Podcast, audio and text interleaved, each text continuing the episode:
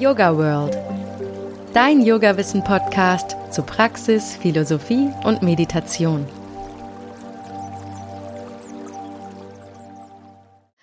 Hi und herzlich willkommen zum Yoga World Podcast.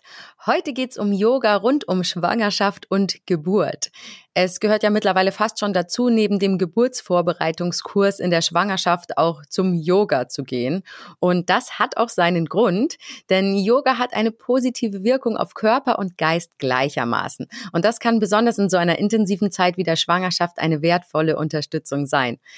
Wie und warum weiß meine heutige Gästin, Yogalehrerin Lisa Kauf. Schwangerschafts-Yoga gehört nämlich zu ihren Spezialgebieten. Hallo Lisa, freut mich sehr, dass du dabei bist. So eine schöne Einleitung. Ich danke dir, dass ich dabei sein darf, liebe Susanne. Lisa ist Prä- und Postnatal-Yoga-Lehrerin, Pilates-Trainerin, Kursleiterin für Beckenbodengymnastik und Ayurveda-Ernährungsberaterin. Außerdem ist sie Mama von zwei Kindern und teilt ihre Erfahrungen aus den Schwangerschaften und als Mama online unter der Marke Monkey Yoga in ihren Kursprogrammen und auf Social Media. Lisa, erzähl doch mal, wie bist du zum Yoga gekommen und warum hast du dich auf Schwangerschafts-Yoga spezialisiert? Ja, erstmal ähm, freue ich mich, genau, dass wir jetzt über das Thema Schwangerschaftsyoga sprechen, ähm, weil es so, so ein wertvolles Thema ist. Zu Yoga bin ich gekommen, da war ich, ähm, da war ich schon Ende 20. In meinem ersten Leben, wie ich immer sage, ähm, habe ich klassisch BWL studiert und zehn Jahre in verschiedenen Konzernen gearbeitet und bin aber nie so richtig bei mir eingekommen. Es hat sich alles nie so 100 Prozent stimmig für mich angefühlt. Und irgendwann war ich an einem Punkt, wo ich entschlossen habe, ich versuche meinen Weg nochmal neu zu gehen, nochmal neu zu wählen. Und in so einem schönen Prozess der Erkenntnisfindung stand am Ende dann, dass ich es mit Yoga versuche, weil ich ähm, gerne in Bewegung bin, gerne ähm, vermittel, ja, und vor allem aber auch einen bewegteren Alltag haben wollte. Und in der Yoga-Lehrerausbildung selbst habe ich dann natürlich noch tausend andere Facetten gefunden, weshalb Yoga genau der richtige Weg für mich ist. Das war ähm, 2015, 2016, also mittlerweile vor äh, sieben oder acht Jahren. Und ähm, kurze Zeit später, also knappes Jahr später, wurde ich dann schwanger ich habe im Übrigen noch weitergearbeitet in meinem vorherigen Job und habe dann aber langsam reduziert auf 80 Prozent und nebenher abends und am Wochenende schwanger, ach Quatsch, Yoga unterrichtet. Damals noch nicht Schwangerschafts-Yoga. Und dann wurde ich schwanger und habe in meiner eigenen Yoga-Praxis festgestellt, dass es mich sehr verunsichert. Ich war in der Schwangerschaft und gerade zu Beginn der Schwangerschaft, wie wahrscheinlich fast alle Schwangeren, sehr ängstlich und es war mir natürlich extrem wichtig, nichts falsch zu machen, auch in meiner eigenen Yoga-Praxis. Und so habe ich dann entschieden, dass es der richtige Zeitpunkt ähm, ist, eine Fortbildung zur Pränatal-Yoga-Lehrerin zu machen. Und so kam ich dann zum Schwangerschafts-Yoga. Ich habe dann, ja, so ab dem Ende zweiten Trimester ähm, regelmäßig damals in Mainz mit einer ganz tollen Gruppe an Schwangeren Yoga gemacht und dann auch nach der Geburt weiter Schwangerschafts-Yoga unterrichtet. Das war die erste Schwangerschaft und dann äh, wurde ich zweieinhalb Jahre später wieder schwanger und dann kam Corona und dann sind wir aus Mainz weggezogen und alles war nochmal komplett neu für mich. Und warum ist Yoga für Schwangere eigentlich überhaupt so wertvoll?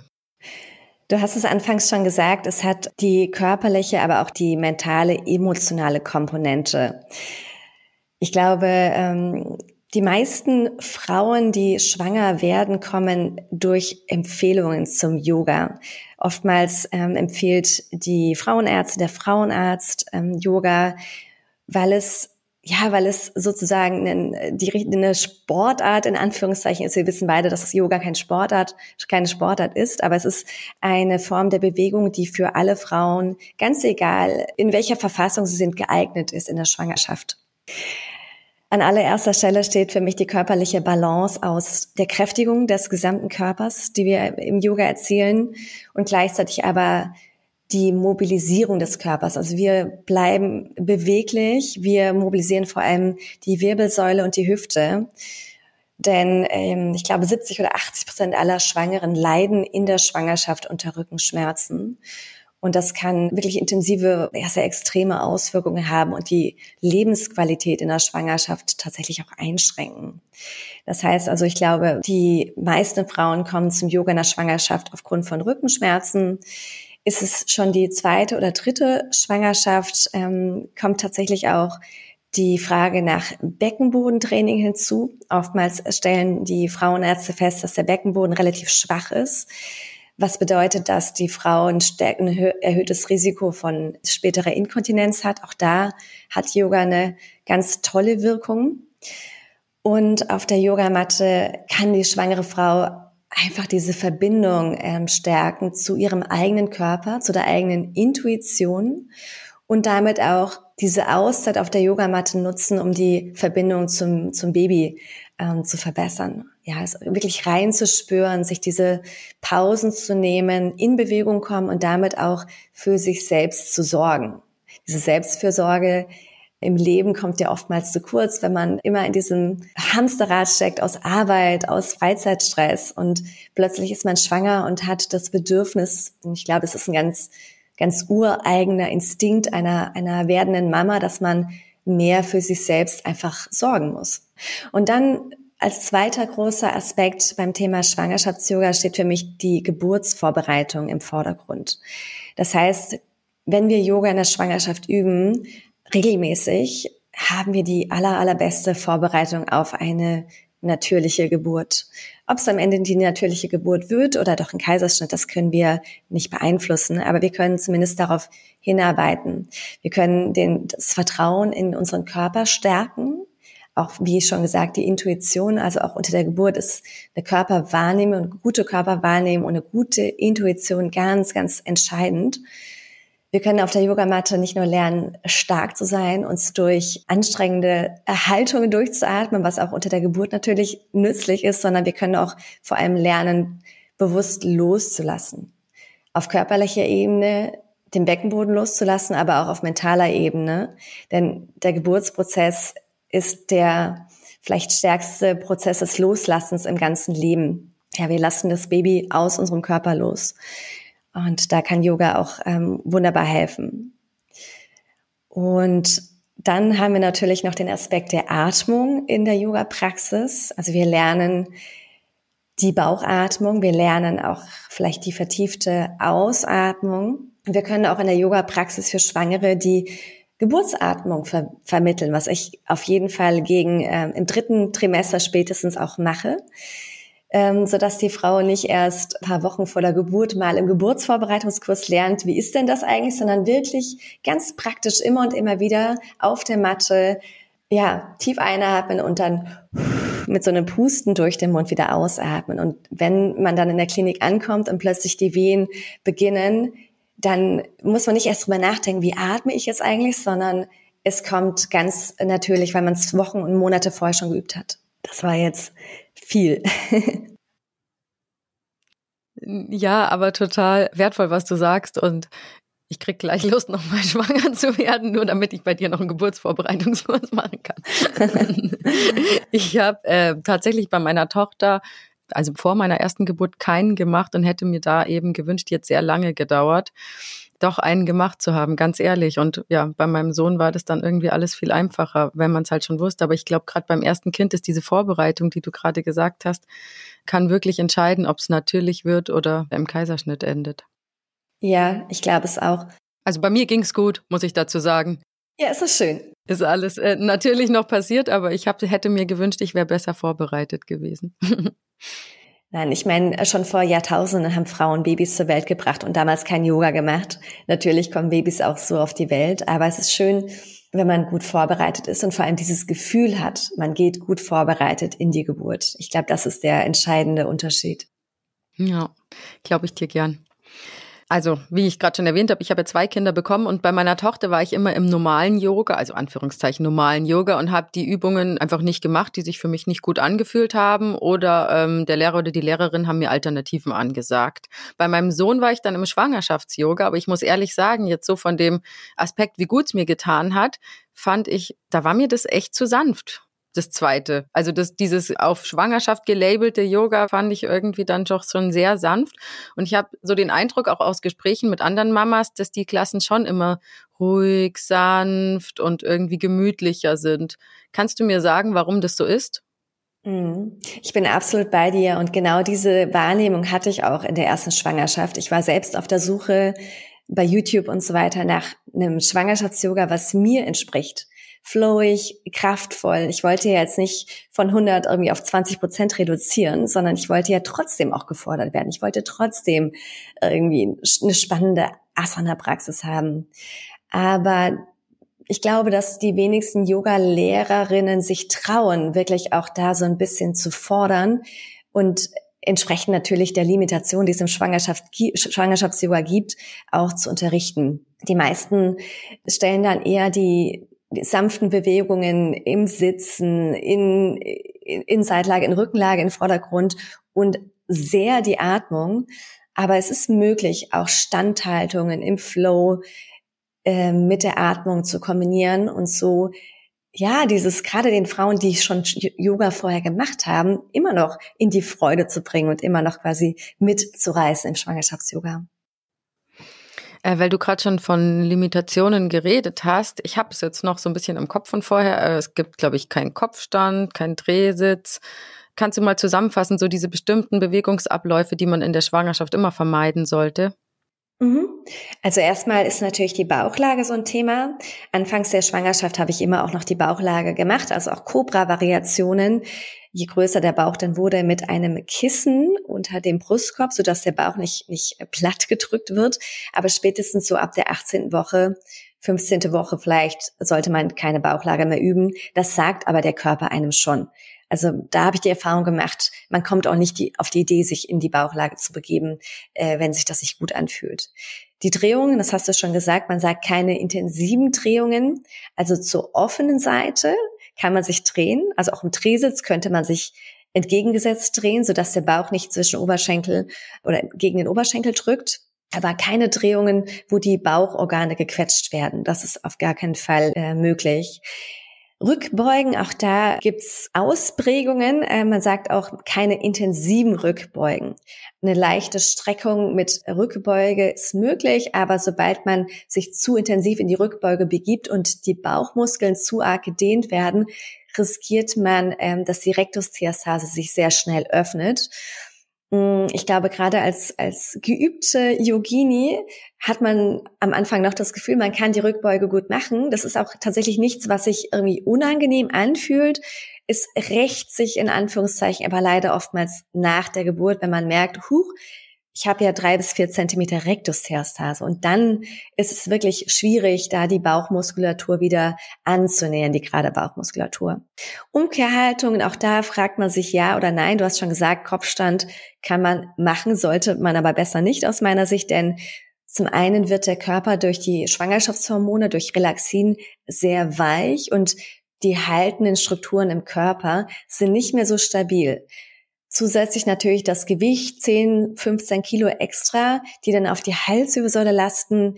Ich halte es für keine gute Idee, einen Kopfstand in der Schwangerschaft zu machen. Aber es ist jetzt für das Baby an sich nicht gefährlich. Eher für die eigene Halswirbelsäule.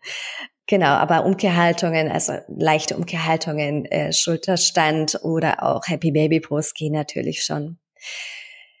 Was man außerdem vermeiden sollte, ist das zu intensive Dehnen. Denn auch hier wirken die ähm, Schwangerschaftshormone, Relaxin, man wird anfälliger für Verletzungen.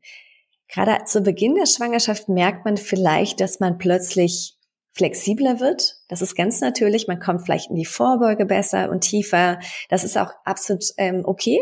Nur sollte man immer so bei 80 Prozent der Dehnung bleiben, um nicht, ähm, genau, nicht, nicht zu riskieren, dass man sich verletzt. Und äh, Shavasana, äh, klassisch in Rückenlage, äh, macht man in der, oder unterrichtet man zumindest im, beim Schwangerschafts-Yoga so nicht mehr. Äh, man sagt, circa bis zur 20. Woche ist die Rückenlage im, in der Schwangerschaft eigentlich kein Problem. Aber es gibt da ein Syndrom, das heißt Vene-Cava-Syndrom. In der Rückenlage kann es passieren, dass das Baby auf eine Vene drückt und dann den Blutfluss ähm, unter ja verhindert. Deshalb empfiehlt man äh, Shavasana in der Seitlage, optimalerweise auf der linken Seite, denn auf der rechten Seite könnte die Frau äh, Sodbrennen davon bekommen. Hm, wenn man die Atmung mal betrachtet, auch das ist natürlich wichtig, was darf man im Schwangerschafts-Yoga nicht machen? Niemals Kumbhaka, also keine Atempausen, damit das Baby immer konsequent mit Sauerstoff versorgt ist. Ähm, ansonsten Feueratmung, Kabbalabhati sollte man auch nicht machen, weil einfach da auch der Druck im Bauchraum zu groß wird. Empfehlenswert äh, ist immer die tiefe Bauchatmung oder auch mal als spezielle Atmung Pramari, ne? Bienen summen, das ist eine schöne Technik oder das ähm, verlängerte Ausatmen. Kannst du noch mal sagen, was so typische Schwangerschaftsbeschwerden wären und wie Yoga da helfen kann? Mhm. Genau, also in der Schwangerschaft, ja, leiden viele Frauen unter Rückenschmerzen, sowohl im oberen Rücken, also Schulter-Nacken, äh, als auch vor allem im unteren Rücken. Die Rückenschmerzen im unteren Rücken kommen davon, dass die Wirbelsäulenkrümmung in der Lendenwirbelsäule ganz natürlich verstärkt ist, äh, weil der Bauch größer wird, das Gewicht des Bauchs nach vorne zieht. Und wenn dann ähm, die Haltung also sehr eingesunken ist im unteren Rücken und auch der Beckenboden nicht stark genug ist, um gegenzuhalten, treten einfach Schmerzen auf. Was hier hilft, ist eine Mobilisierung der, der Wirbelsäule gepaart mit Dehnung der, der Muskulatur im unteren Rücken, auch die, die seitliche Muskulatur. Ähm, Flankenöffnung tut hier gut. Worunter Frauen auch oft leiden, es sind Probleme im ISG, also das Iliosakralgelenk. Das neigt leider dazu, mal zu blockieren, in Anführungszeichen. Also Physiotherapeuten würden den Begriff so jetzt nicht verwenden, aber die, es gibt so eine Art Verhakung, weil das ISG auch weicher wird und sich hier schneller die Strukturen verschieben. Da kann auch Yoga helfen, also bestimmte, bestimmte Haltung, wie zum Beispiel das Krokodil, kann hier sehr angenehm sein. Und ähm, auf mentaler Ebene kann es in der Schwangerschaft schon auch dazu kommen, dass man stärkere oder ja, dass man mehr unter Ängsten leidet, ähm, unsich, sich unsicher fühlt. Hier ist so eine ganz sanfte Form von Yoga, mehr, mehr so ein Entspannungs-Yoga mit, mit einer tiefen Atmung geeignet, um wieder in das Gefühl von äh, Vertrauen zu kommen dieses Gefühl zu haben, man ist in seinem eigenen Körper sicher und kann dem Baby auch ein sicheres Zuhause bieten. Und man hat nicht alles in der Hand, aber man kann ins Leben vertrauen und das Leben ist gut. Er meint es gut mit einem. Das kann im Yoga, kann man auch wunderbar vermitteln. Und bei mir war es noch so, ich hatte echt teilweise ziemliche Stimmungsschwankungen und so eine Wut im Bauch. Ich weiß gar nicht, wo sie herkam, aber irgendwo von irgendwelchen Hormonen. Stimmt, du sagst es. Und da hat's mir schon auch echt geholfen, muss ich sagen. Wahrscheinlich hat's meinem Umfeld auch gut getan, das Schwangerschafts-Yoga. Ja, da fällt mir auch noch ein Punkt ein. Ich glaube, dass kaum eine Schwangere mit den Veränderungen 100 Prozent ähm, immer immer d'accord geht. Also die Veränderungen des Körpers. Ne? Man hat, man nimmt zu, der Körper wird weicher, der Bauch wird, wird, wird größer natürlich und vielleicht setzt man auch ein bisschen Fett an, an der Hüfte, an den Beinen, am ganzen Körper, völlig normal. Auch da kann Yoga total gut helfen, dass man einfach mehr in das Annehmen kommt, ja, akzeptieren, dass sich da was verändern darf.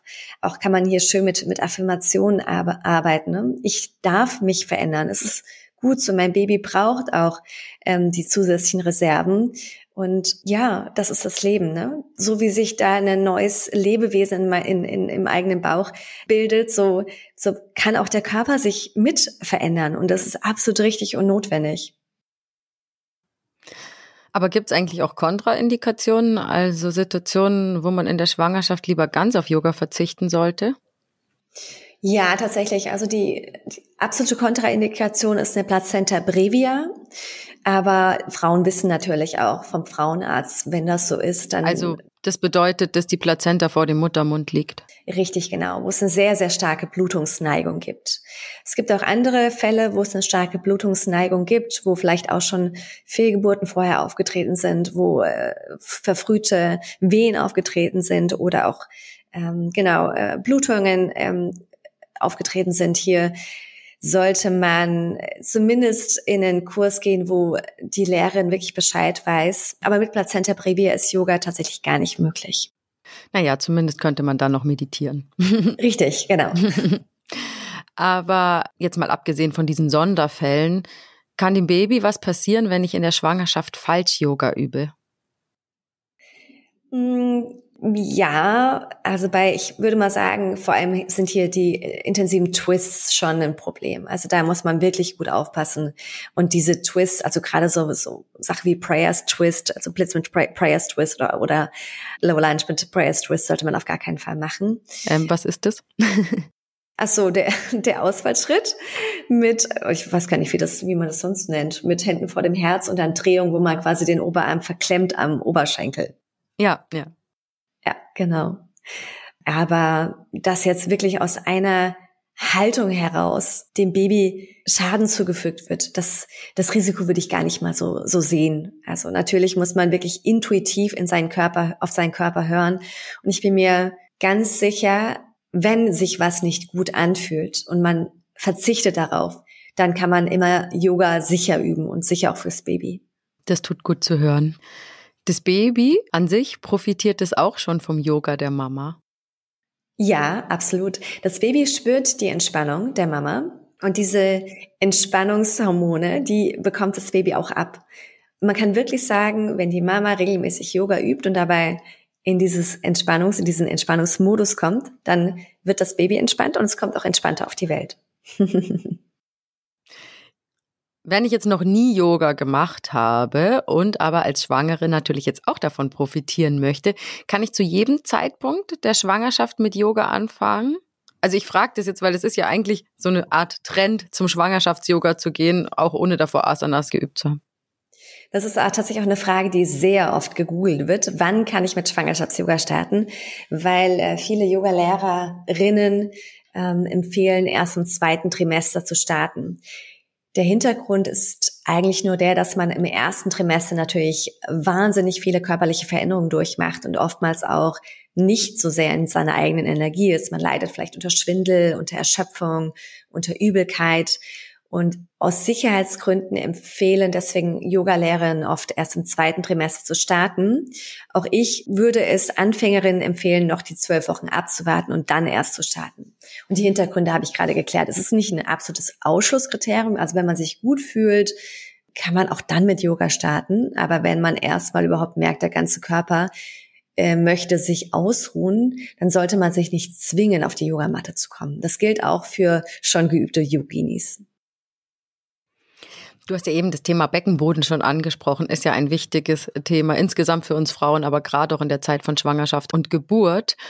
In dem Zusammenhang interessiert mich mal, ähm, inwiefern es überhaupt sinnvoll ist, den Beckenboden vor der Geburt zu kräftigen, weil in meiner Interpretation muss der ja bei der Geburt ganz weich sein. mhm. Kannst du dazu was sagen? Also es gibt tatsächlich Studien, dass die Geburt leichter wird, aber auch ähm, schneller geht, wenn der Beckenboden vorher gekräftigt wurde und auch weniger Geburtsverletzungen auftreten. Hintergrund ist, dass die Muskulatur trainiert wird im Sinne von, sie wird aktiviert, aber sie entspannt auch. Das heißt, man baut äh, eine Verbindung auf zu der Muskulatur im Beckenboden. Ähm, wenn man den Beckenboden trainiert in der Schwangerschaft, man weiß, wie ich die oder ich weiß, wie ich die einzelnen Schichten anspanne optimalerweise und dann kann ich auch unter der Geburt spüren, wie kann ich sie loslassen. Wenn ich aber überhaupt keine Wahrnehmung meines Beckenbodens habe und die Geburt ist ja sowieso eine, ein Extremfall der körperlichen Belastung, man verkrampft sich und man hat plötzlich gar keine Ahnung, wie man den Beckenboden loslassen kann. Also ja, ganz klares Ja, ähm, Beckenbodentraining ist in der Schwangerschaft sinnvoll. Es war aber auch, ich glaube, vor zehn Jahren noch nicht so bekannt. Diese Studien wurden erst im letzten Jahrzehnt gemacht. Für die Rückbildung ist es natürlich auch ein ganz großer Vorteil. Wenn ich in der Schwangerschaft schon ähm, den Beckenboden trainiert habe, dann wird die Rückbildung leichter. Man fängt nicht bei Null an und die Gefahr von Spätfolgen für den Beckenboden sind deutlich geringer. Aber unterscheidet sich das Beckenbodentraining vor und nach der Geburt? Ja, allerdings eigentlich nur dahingehend, dass die Atmung anders ist. Ähm, klassischerweise aktiviert man den Beckenboden mit der Ausatmung und löst mit der Einatmung. Das ist einfach sinnvoll, weil das Zwerchfell sonst mit der Einatmung den Beckenboden nach unten schiebt. In der Schwangerschaft unterrichtet man es andersherum, also mit der Ausatmung loslassen, einfach weil man natürlich unter der Geburt mit der Ausatmung loslässt. Rein körperlich, anatomisch wäre es leichter eben mit der Ausatmung den Beckenboden zu aktivieren. Es gibt aber auch kein richtig oder falsch. Also man kann jetzt, wenn, man in der, im zweiten Trimester ist und Beckenbodentraining intensiv machen möchte, kann man natürlich auch mit der Ausatmung anspannen. Aber man sollte sich dessen bewusst sein, dass man unter der Geburt mit der Ausatmung loslässt und das dann im dritten Trimester auf jeden Fall auch nochmal üben. Und es gibt ja auch diesen Zusammenhang von Kiefer- und Beckenbodenmuskulatur, was ich total spannend finde. Kannst du das mal erklären? Hm. Also das ist ein fasziales Netzwerk. Also der Kiefermuskel ist tatsächlich auch mit dem Beckenbodenmuskel über die fasziale Kette verbunden. Und ich fand das in meinem ersten Geburtsvorbereitungskurs wahnsinnig spannend, ähm, als meine Hebamme erklärte, wenn ihr die Zähne zusammenbeißt, wird euer Baby nicht zur Welt kommen. Also wenn man den Kiefer nicht entspannen kann, dann wird die Geburt wahnsinnig schwer. Deswegen hilft es auch schon in der Schwangerschaft immer darauf zu achten, dass man möglichst den Kiefer, wenn man ihn nicht gerade braucht zum Essen, nicht anspannt und nicht die Zähne zusammenbeißt. Wir haben jetzt immer schon von Yoga vor der Geburt, Yoga nach der Geburt geredet. Mich interessiert noch, ob man auch während der Geburt Yoga praktizieren kann. Also vielleicht so in Bezug auf die verschiedenen Geburtsphasen, ob es da passende Übungen gibt? Mhm. Ja, unbedingt. Also in der Eröffnungsphase, während äh, sich langsam der der Muttermund öffnet, ähm, ist es sinnvoll, in stehenden Haltungen zu bleiben. Also man könnte hier zum Beispiel im stehenden Beckenkreisen machen. Der Hintergrund ist, also warum man hier stehen sollte, weil das Baby Druck auf den Muttermund auswirkt und je stärker der Druck nach unten ist, desto schneller öffnet sich der Muttermund. Wenn ich mich also zu früh schon hinlege, natürlich wissen wir, Wehen sind intensiv, sind anstrengend, aber auf den Beinen zu bleiben macht hier Sinn. Ähm, auch hier an der Stelle der Hinweis, man sollte immer die Fußsohlen komplett auf dem Boden lassen und nicht die Fersen anheben, denn auch hier das gleiche wie mit dem Kiefer, wenn man die Fersen anhebt, dann ist der Beckenboden aktiv und wird sich nicht, äh, nicht öffnen können. Öffnungsphase und dann in der finalen Austreibungsphase, also wenn der Muttermund bei 10 Zentimetern ist und das Baby zur Welt kommen möchte, eignet sich ähm, tatsächlich, und das haben Frauen vor Hunderten und Tausenden von Jahren äh, öfter gemacht als heute, Malasana, also die tiefe Hocke, Füße fest auf dem Boden und die Knie weit auseinander, weil wir hier eine maximale Beckenöffnung haben mit einer maximalen Schwerkraft des Babys nach unten. Ich weiß, dass es in den wenigsten Fällen der Geburten so auftritt. Also ich selbst hätte mir das unter meinen eigenen Geburten auch nicht vorstellen können, dann noch in die tiefe Hocke zu gehen. Aber ja. ich habe auch schon von Mamas, die meinen Kurs gemacht haben, äh, hinterher E-Mails bekommen, dass sie sich das so fest vorgenommen haben und dann das Baby auf diese Weise zur Welt gebracht haben. Und die Hebammen ganz begeistert waren, wie einwandfrei das geklappt hat. genau. Ansonsten der Vierfüßlerstand oder auch der Vierfüßlerstand mit abgestützten Unterarmen ist eine ganz klassische Gebärhaltung, weil hier auch so ein Beckenkreisen noch möglich ist. Es ist nicht ganz so körperlich anstrengend natürlich, weil man nicht auf den Füßen noch steht, und hier kann man auch die Beckenkippung natürlich super gut einsetzen. Das Baby wird nicht auf die Welt kommen, wenn man in einem Hohlkreuz ist, egal in welcher Haltung man ist. Das heißt, der untere Rücken muss gerundet sein. Das ist auch eine schöne Information Natürlich hat man eine Hebamme, die einem das auch sagt, aber deswegen ist der Vierfüßlerstand auch, den sollte man ja mit Schwangerschaftsyoga auch regelmäßig äh, üben, auch wenn es vielleicht für die Schultern mal anstrengend ist. Aber je besser auch die Schultern dann schon vorher gekräftigt sind, desto länger kann man sich unter der Geburt dann dort in der Haltung halten. Ja. Und hast du dich selber auf deine erste Geburt so vorbereitet? Ähm, tatsächlich nicht. Also ich habe schon jeden Tag Yoga geübt, aber habe mich nicht mit Geburtspositionen so beschäftigt. Ich hatte einen Geburtsvorbereitungskurs, da haben wir ähm, solche Informationen bekommen. Ja, also der, der Rücken muss gerundet sein, die Füße müssen auf dem Boden bleiben. Aber wir haben dann mehr auf einem großen Petsyball geübt. Genau. Nee, aber das habe ich nicht, nicht vorher geübt. In der zweiten Schwangerschaft wusste ich natürlich schon viel, viel mehr und habe mich da auch mehr mit beschäftigt. Bei der ersten Geburt war ich sehr darauf versteift, unbedingt auf den Beinen zu bleiben und war nicht so flexibel. Also ich habe mich so ein bisschen, ja, ich habe mich so ein bisschen reingesteigert in die Vorstellung, was passieren muss. Und das kann man auch nicht empfehlen, sondern es ist ganz wichtig, dass man trotzdem mit der eigenen, ja, mit der Körperwahrnehmung verbunden bleibt. Und wenn der Körper einem jetzt sagt, du, ich, das ist mir jetzt gerade zu viel auf den Beinen, dann setzt euch hin oder legt euch hin. Hauptsache, ihr genau spürt das Bedürfnis, was ihr in dem Moment körperlich gerade habt. Und wenn du in der Zeit zurückreisen könntest und mit deinem früheren Ich reden könntest, welchen Tipp für die Schwangerschaft und Geburt würdest du der Lisa von früher, die noch keine Kinder bekommen hatte, geben? Lass los. Lass einfach mal los. Mach mal langsam. Genieß diesen Zustand, das weicher werden auch. Erlaub dir weicher zu werden. Hab Vertrauen in deinen Körper. Es wird alles gut. Das hätte ich, würde ich mir jetzt zurückblickend sagen, ja. Ich war sehr verbissen in der Schwangerschaft, alles richtig zu machen. Und wenn man eine Geburt erlebt hat, dann weiß man, man kann sich perfekt vorbereiten. Aber wenn man sich so auf eine ideale Geburt versteift, dann wird sie nicht so werden. Sondern sich den, ja, diesem Fluss hinzugeben, dem, dem Fluss einer Geburt. Und jede Geburt verläuft völlig anders. Das ist, glaube ich, so der allerwichtigste Tipp, den man einer werdenden Mama geben kann. Ja, kann ich so zu 100 Prozent unterschreiben. Mensch, warum kannte ich dich damals noch nicht? so, jetzt haben wir über die Geburt geredet. Also angenommen, ich habe mein Baby geboren und lag optimalerweise erstmal ein paar Tage im Bett und habe gekuschelt. Und ab wann sollte ich dann an Rückbildung denken? Schon im Wochenbett? Ähm, ja, also tatsächlich äh, startet die Rückbildung mit der ersten Wahrnehmung des Beckenbodens. Wenn Mütter an Rückbildung denken, denken sie an unterschiedlichste Dinge. Es ist manchmal so ein, man hört Rückbildung, man hat keine Vorstellung davon, was Rückbildung überhaupt bedeutet. Erst wenn man sich in diesem Rückbildungskurs ne, befindet und dann loslegt, da fällt mir ein, dass ich zwei völlig unterschiedliche Rückbildungskurse hatte. Der eine Rückbildungskurs war mehr so ein Hüpfen, Bauchbeine, Po, also sehr ungeeignet. Der andere Kurs war wirklich ein idealer Rückbildungskurs, sehr sanft, sehr achtsam. Aber nochmal zu der Frage zurück. Ähm, man kann in der, im Wochenbett starten und aus meiner Sicht sollte man mit der ersten sanften Wahrnehmung des Beckenbodens hier schon starten. Es gibt auch Krankenhäuser, wo Physiotherapeuten ans Bett kommen oder Therapeutinnen und erklären, wie man wieder die Verbindung zum Beckenboden aufbaut.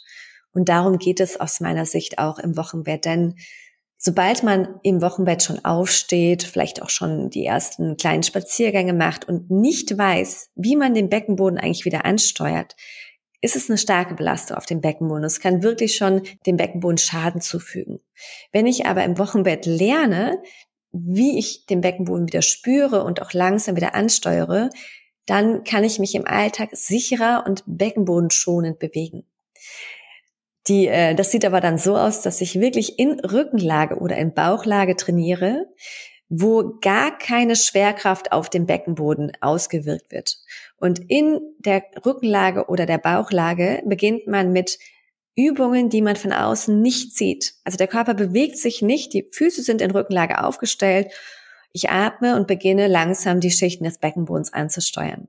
Und das ist auch in keinster Weise ähm, ja gefährlich oder schon zu viel für den Beckenboden. Und auch in Bauchlage kann man ganz tolle Übungen im Wochenbett machen. Also zum einen fördert die therapeutische Bauchlage, also eine Bauchlage mit einem Kissen unter dem unteren Bauch, den Rückfluss. Also die, die Gebärmutter kann sich besser zurückbilden, ähm, das Blut wird besser abtransportiert und Gleichzeitig kann ich schon beginnen, in der ähm, Bauchlage den Rücken zu kräftigen, also den oberen Rücken, Schultern mal mobilisieren ähm, und damit auch der Verspannung vorbeugen, die durch das ungewohnte Stillen am Anfang entsteht. Die ersten Tage, wo der Milcheinschuss passiert, ne, wo man vielleicht zum allerersten Mal ein Baby stillt, man sitzt gekrümmt, man hat noch nicht diese aufrechte Haltung. Da ist es ungemein wohltuend, mal fünf Lage in der, fünf Minuten in der Bauchlage zu sein und was für sich zu tun und den Rücken zu, zu kräftigen. Also, du hast gerade schon gesagt, die Rückbildung ist sehr wichtig und Ich muss jetzt aber ehrlich mal was sagen. Also ich liebe und lebe ja Yoga, aber ich muss zugeben, dass jetzt speziell in Bezug auf die Rückbildung Pilates mir tatsächlich viel mehr gebracht hat. Also das hat bei mir ähm, wirklich, das war Hammer. Deswegen frage ich, ist Yoga zur Rückbildung geeignet? Wenn ja, warum? es hängt ganz davon ab, welche, welche Übungen man einbaut. Ich bin ja schon ein Fan davon, auch ähm, beim, beim Rückbildungs-Yoga oder auch beim Mama-Yoga Pilates-Elemente einzubauen, die dann im Atemfluss natürlich trotzdem auch quasi Elemente der Yoga-Praxis sein können.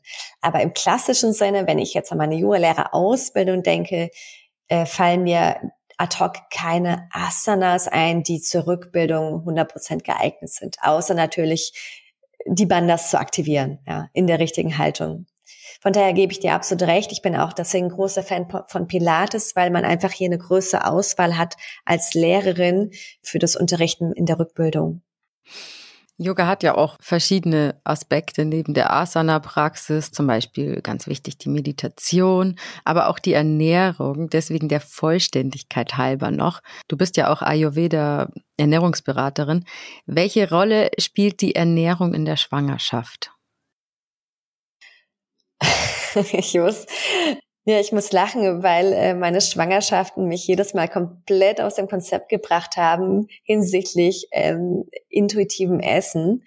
Ähm, vorher mochte ich gesundes Essen einfach sehr, sehr gerne. Ich musste mich nie dazu überwinden, gesund und frisch zu essen. Und dann wurde ich schwanger und in der ersten Schwangerschaft konnte ich gesunde Lebensmittel nicht ausstehen. Ich fand das ekelhaft und mein Körper sagte mir, ich brauche Fastfood, ich brauche ungesunde Fette. Ich habe mich tagelang von Tagliatelle mit Sahnesoße ernährt. Mein Körper wollte nichts anderes mehr.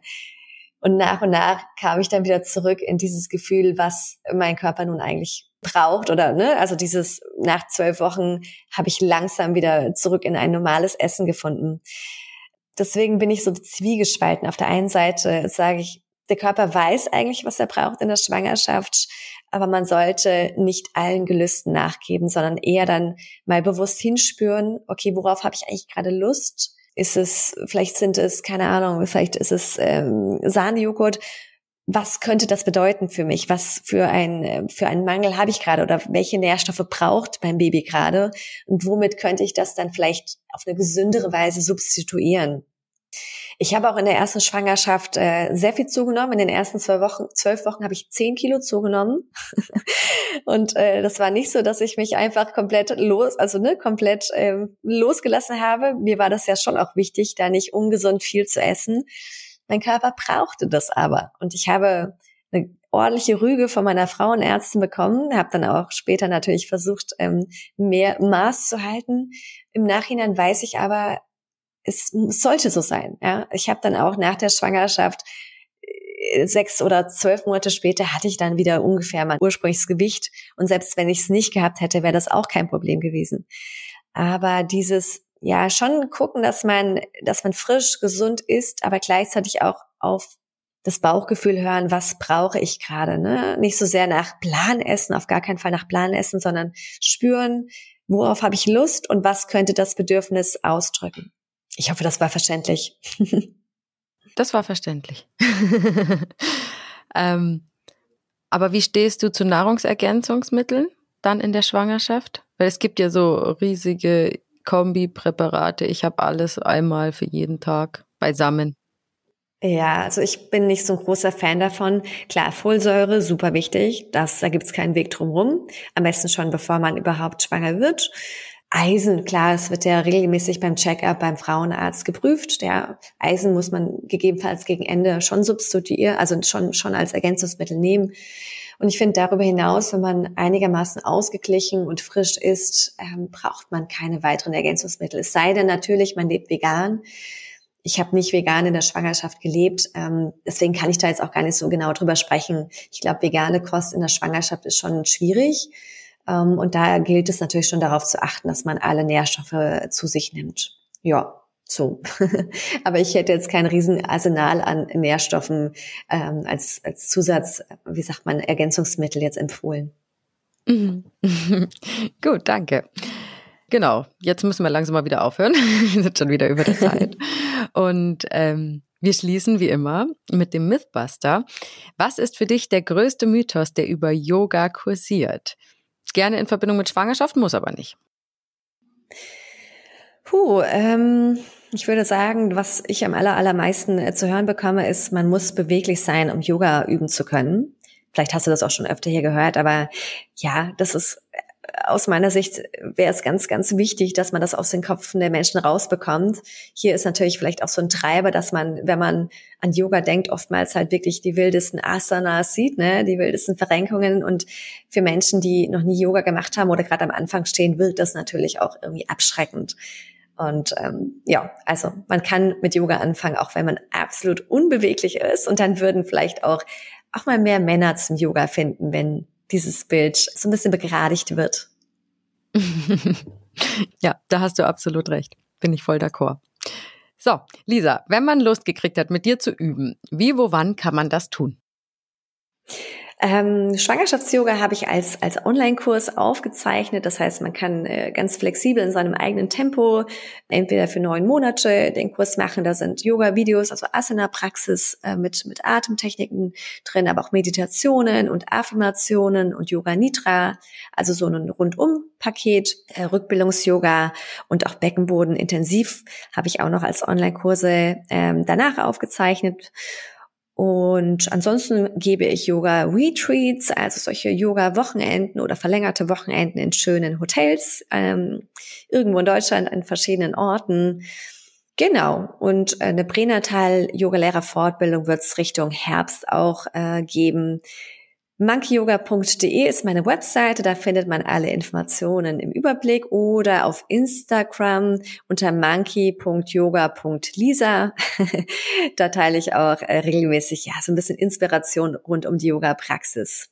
Einen YouTube-Kanal habe ich auch, da gibt's so zum Reinschnuppern noch ein paar Videos. Da werde ich, da gibt's jetzt nicht so sehr die neuesten Videos, aber einfach um mal meine Yoga-Praxis kennenzulernen, kann man auch da schauen. Monkey Yoga und dann findet man mich bei YouTube.